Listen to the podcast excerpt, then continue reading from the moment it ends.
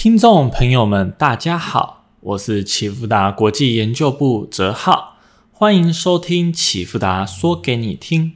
现在时间是二零二二年二月二十三日下午两点整。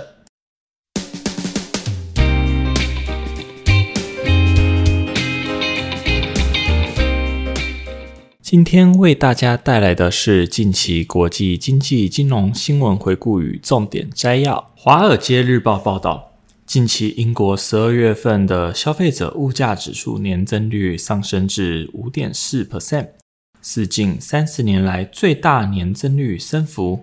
这促使英国央行在连续两次会议上加息。英国消费者物价指数在一月份最新公布，再次超乎预期，达到五点五 percent。而二月十六日，美国零售销售公布，经季节性调整后。美国一月份的零售额环比增长三点八 percent，这是去年三月疫情相关刺激支票发放给美国家庭以来最强劲的月度增幅。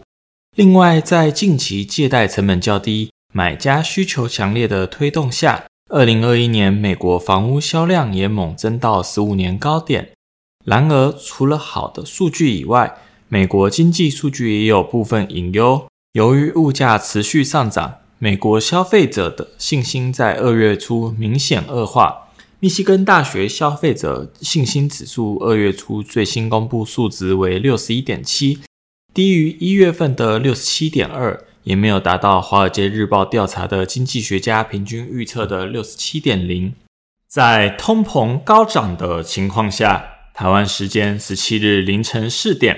美国联准会公布了一月份的 FOMC 会议纪要。根据金石数据报道，整体来看，此次纪要透露，不论是加息还是缩表，美国联准会的收紧步伐都可能会比上一轮的周期还要更快。但缺乏更鹰派的意外，而且纪要中官员们并没有就缩表的具体细节做出任何的决策，也未透露缩表可能适合的开始时间及规模。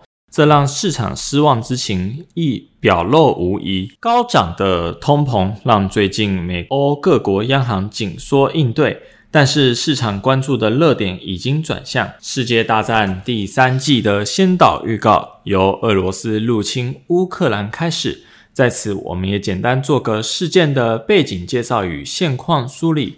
首先是历史的部分，在俄罗斯这个国家形成之前。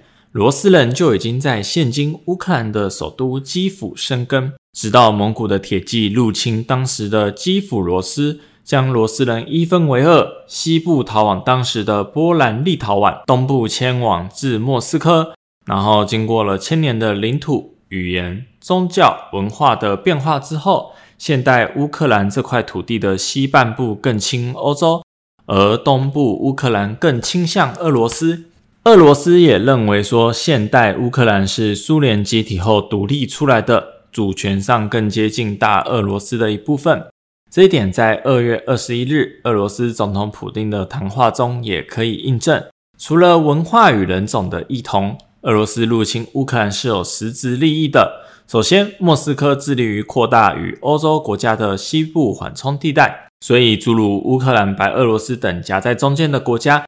就是俄罗斯致力于控制的区域。其次，乌克兰的海岸线可以控制俄罗斯黑海港口。黑海就是出入地中海的重要水域，直接决定了俄罗斯海军战力天花板。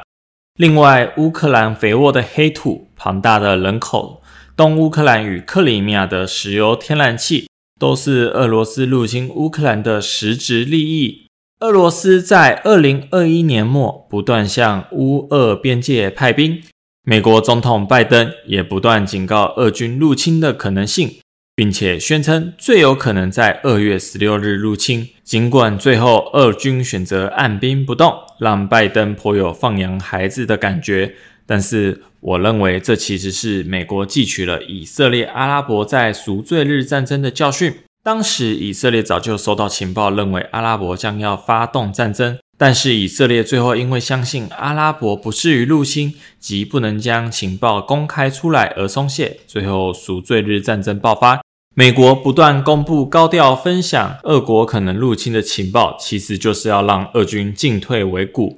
如果二月十六日真的入侵了，那就证实了美军情报网络已经渗透俄国。如果俄军原本打算那天入侵，那取消计划就会造成士气打击。如果原本没有入侵，那美国也没有太大的损失。而二月十六日在基辅是月圆晴朗之夜，台湾十五日还在庆祝元宵节呢。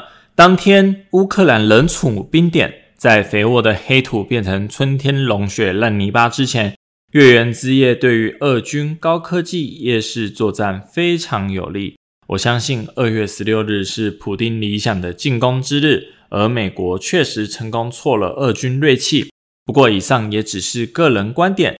在二十二日，俄罗斯总统普京发表超长演说之后，最后宣布支持乌克兰东部两分离区域独立，并宣布建立外交关系。随后派遣俄军进入该区域进行维和。俄军正式踏入了乌克兰土地。当天，俄国股市最大跌超过百分之十二，卢布大贬三点五趴。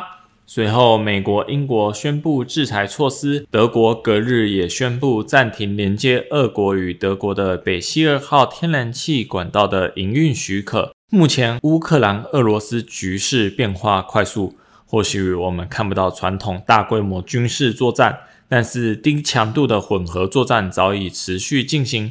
这对欧洲能源、天然气价格会如何变化，又会对全球经济造成如何的影响？这次我们难以提出一个答案，但是值得密切注意。以上就是近期的经济数据及重大事件。最后，启福达国际感谢您的收听，我是哲浩，我们下次再见。